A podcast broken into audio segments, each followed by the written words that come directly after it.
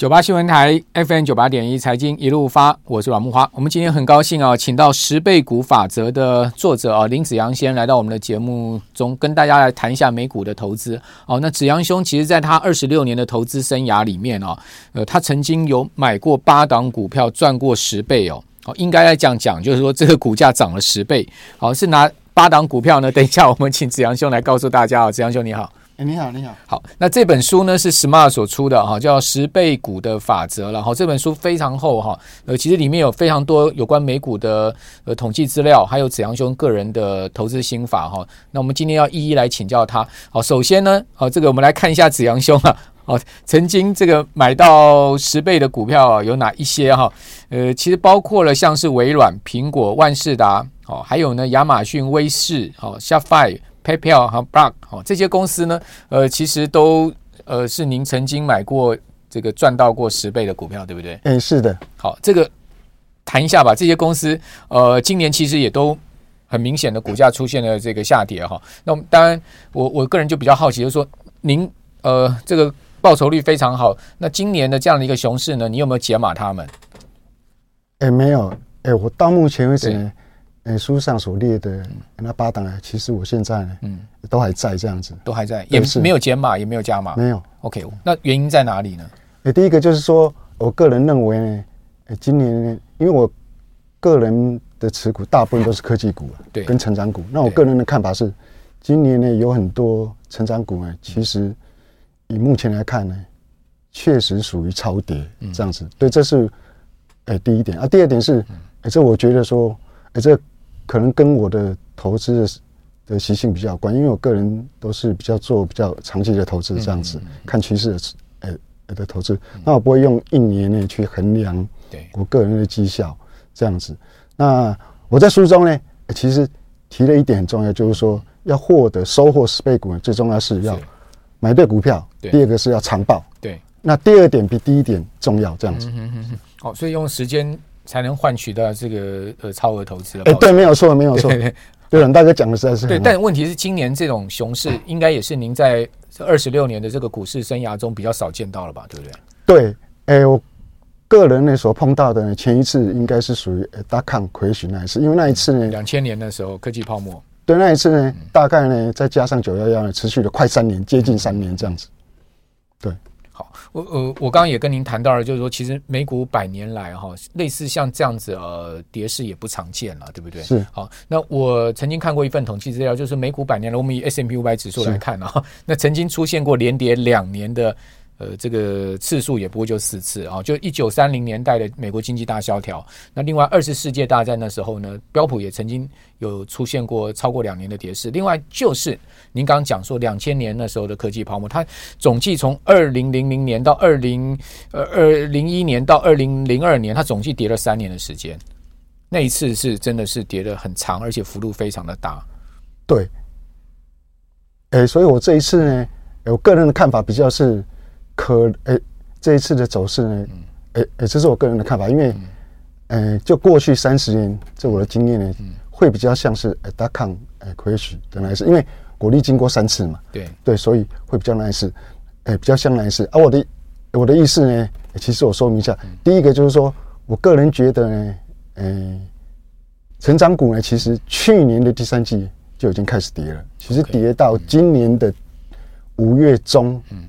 嗯，六月底其实就已经大致上就已经跌完。这我的意思就是说，其实各位如果有注意，在今年的六月份的时候，嗯，其实美国的小型股跟成长股，大部分都已经跌掉百分之七十、八十，甚至哦跌掉百分之九十九的这样子。嗯嗯，对。那当然，从六月到现在，他们还是继续跌，可是已经跌的已经不多了。比如说我，哎，这样讲了，PayPal、Shopify 跟呃 Square，像这三档呢，其实是非常典型的成长股。其实对。各位如果过去看他们线图啊，其实他们呢过去两季他们跌的并不多，因为该跌的都已经跌完了。是，如果再跌下去就已经呃超跌了这样子。啊，另外一个比较大的的因素就是说，今年呃这一个呢，投资人呢特别注意到的就是说呢，哎哎这为什么科技股呢跌这么凶这样子？这我个人认为这一个主要的因素就是说，七大科技股呢占标普五百的权重实在太高，因为对。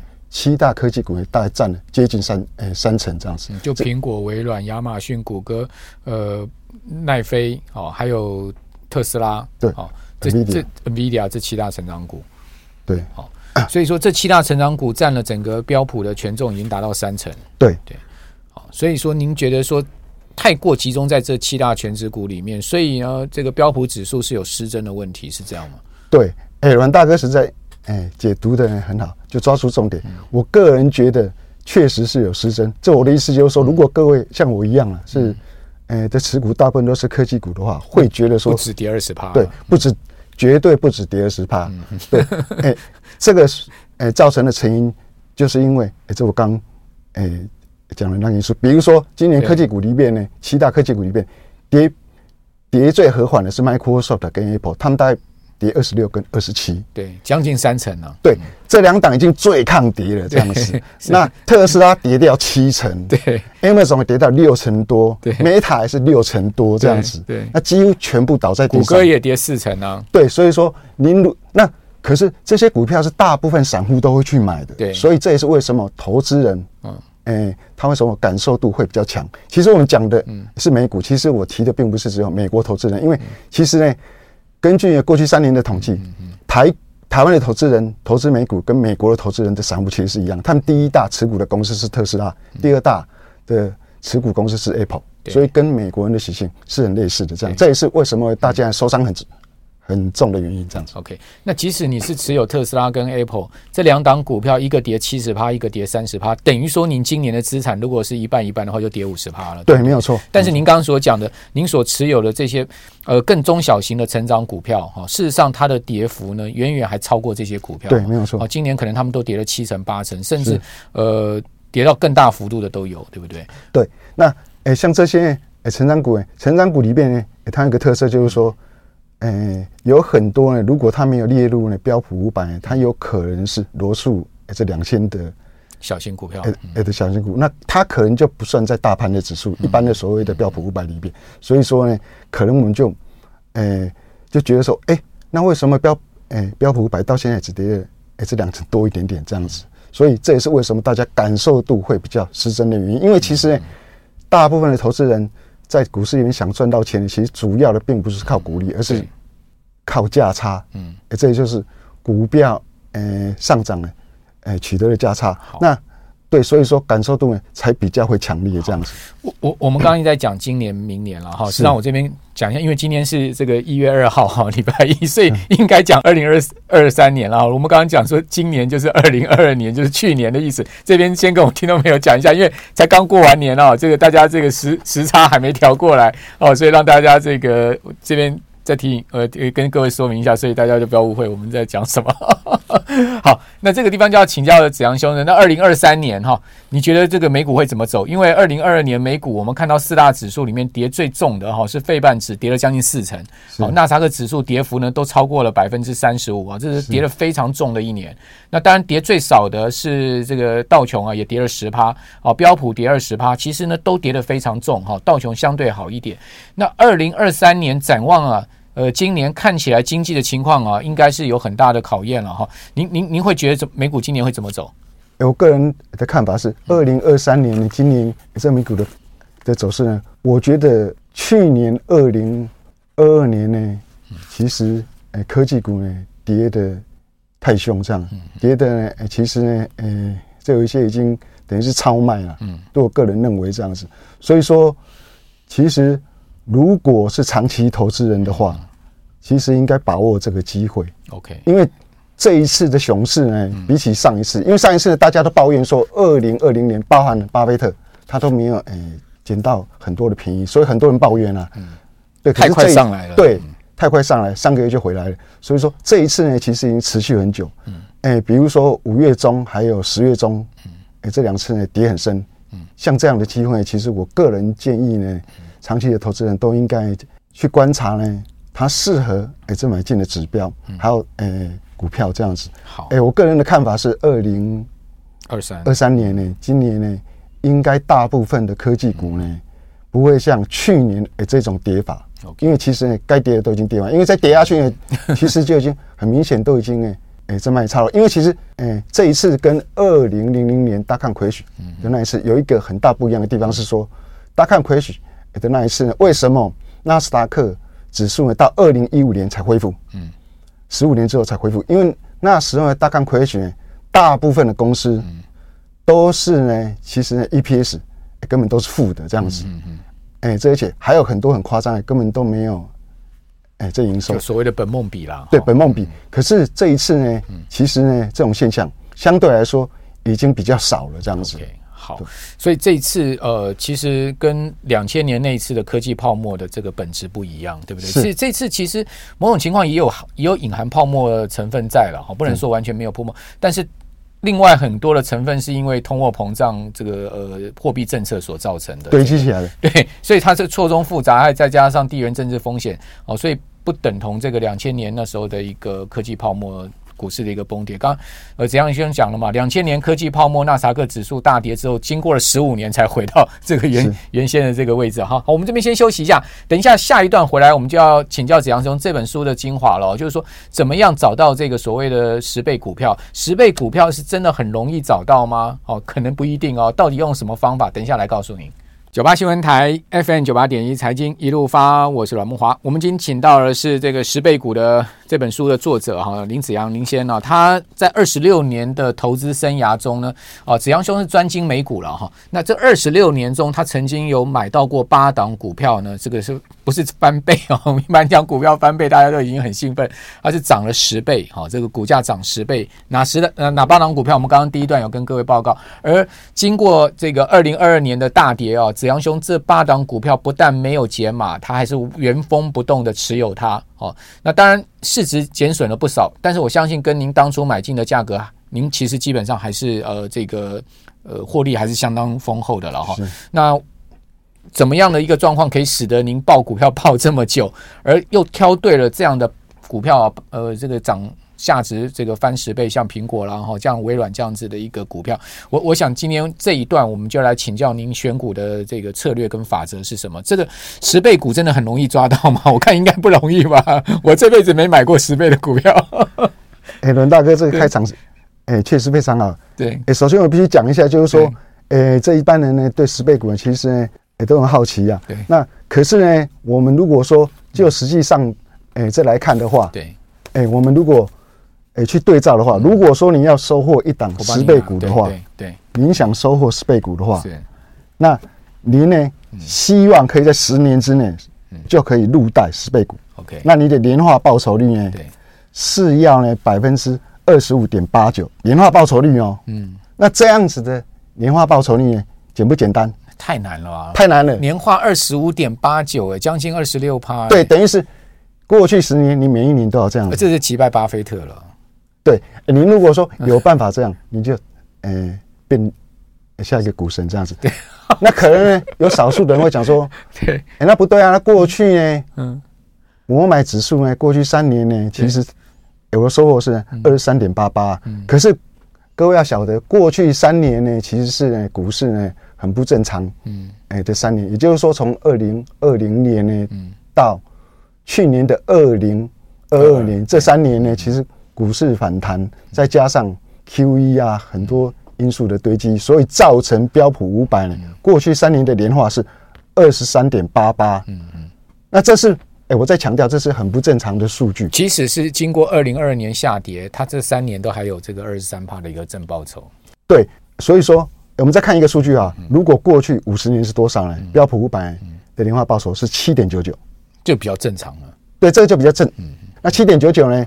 如果你以这样子的年化报酬率，你大概要三十年，三十年了，啊，你才有办法收获十倍股这样子。那这样子可能大家会认为太久。那我个人是认为啦，如果你设定是二十年，嗯，然后呢年化报酬十二点二，嗯，这个数字就很正常。为什么数字很正常？因为这样子的话，那以过去三十年的标普五百的年化报酬呢，过去三十年是八点五左右，就接近了嘛，哈，对，就就很接近啊。如果再加上股利，嗯，再加上股利，大概加上。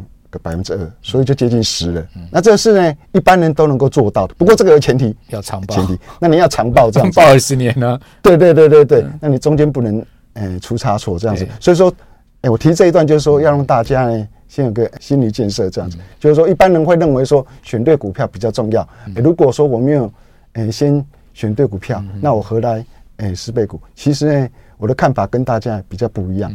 选对股票跟长报呢，长报其实是比较重要的。OK，好，呃，等于说你今天要买到真正的十倍股，你必须要用时间的代价来换取了，用青春用时间的代价来换取，嗯。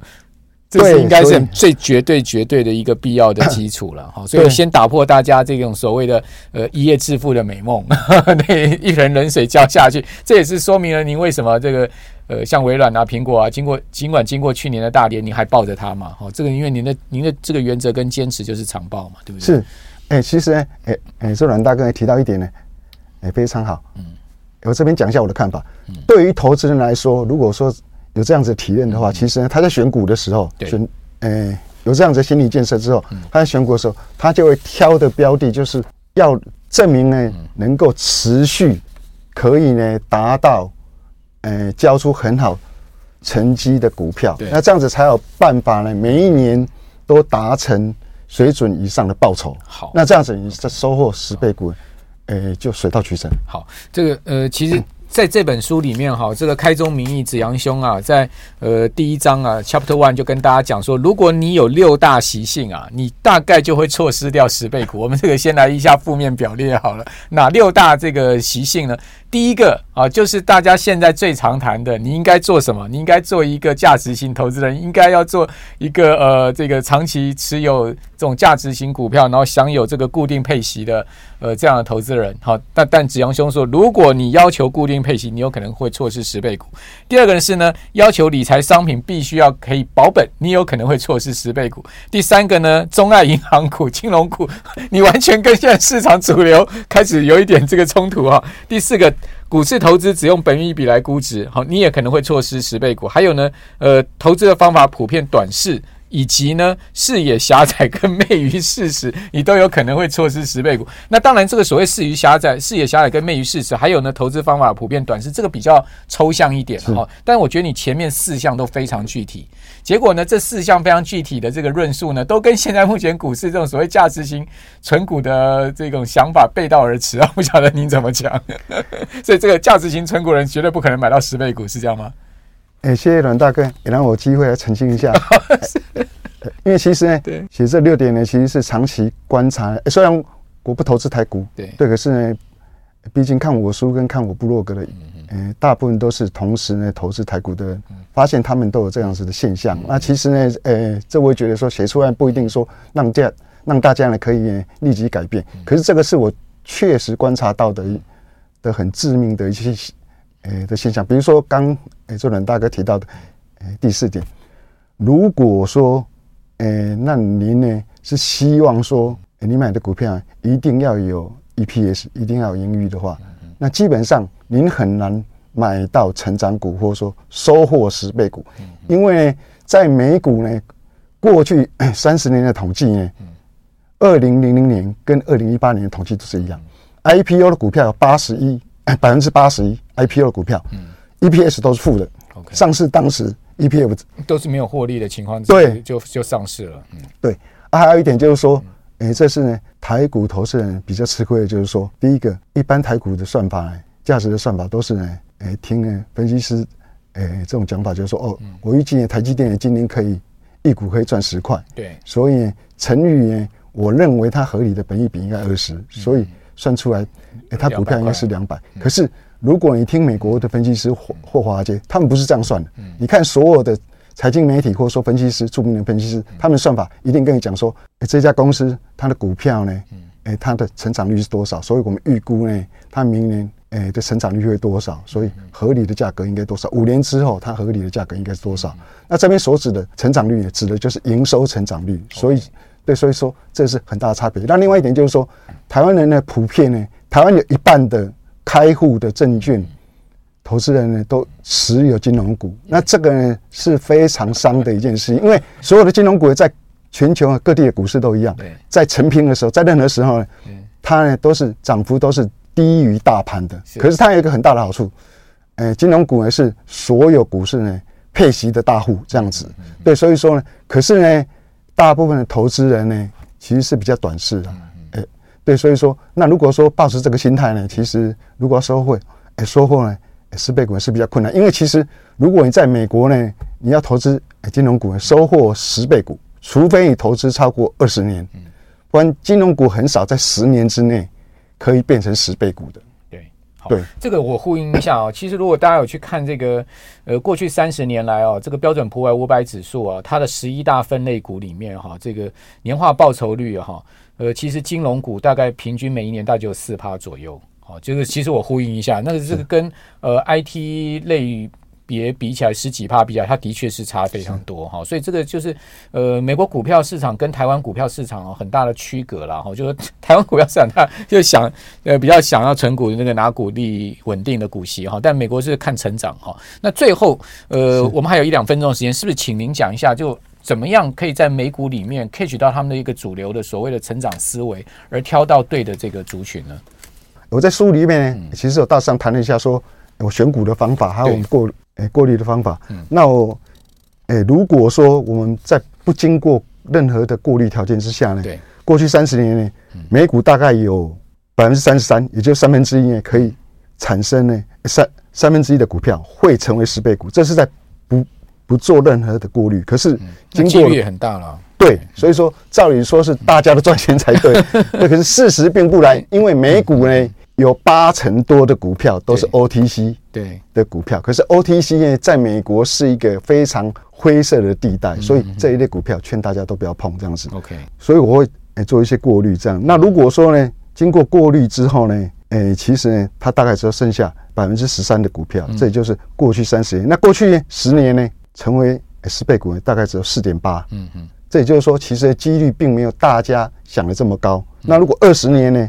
经过过滤之后呢，大概是百分之十一。嗯，这我的意思就是说，其实呢，几率呢还是存在的。对。那如果说呢，那您可以呢，在您的能力圈之内，嗯，锁定几率比较大的产业，比如说科技业、生技业的话，嗯、其实收获十倍股的几率，哎，就水到渠成了。这样子。好，呃，至少就是说，在这个过去三十年。你就持股持持有三十年的时间，你大概有三分之一，甚至不设任何条件、不过滤的情况下，你都有可能买到十倍股。对，所以还是回到您刚刚所讲的时间，这个条件很重要。对对，好，那今天非常谢谢子阳兄来到我们的节目现场，跟大家讲一下这个呃美股的一个思维了哈。这这跟跟台股的投资思维真的有很大的差异哦，提供大家参考。谢谢，谢谢大哥，谢谢，谢谢大家。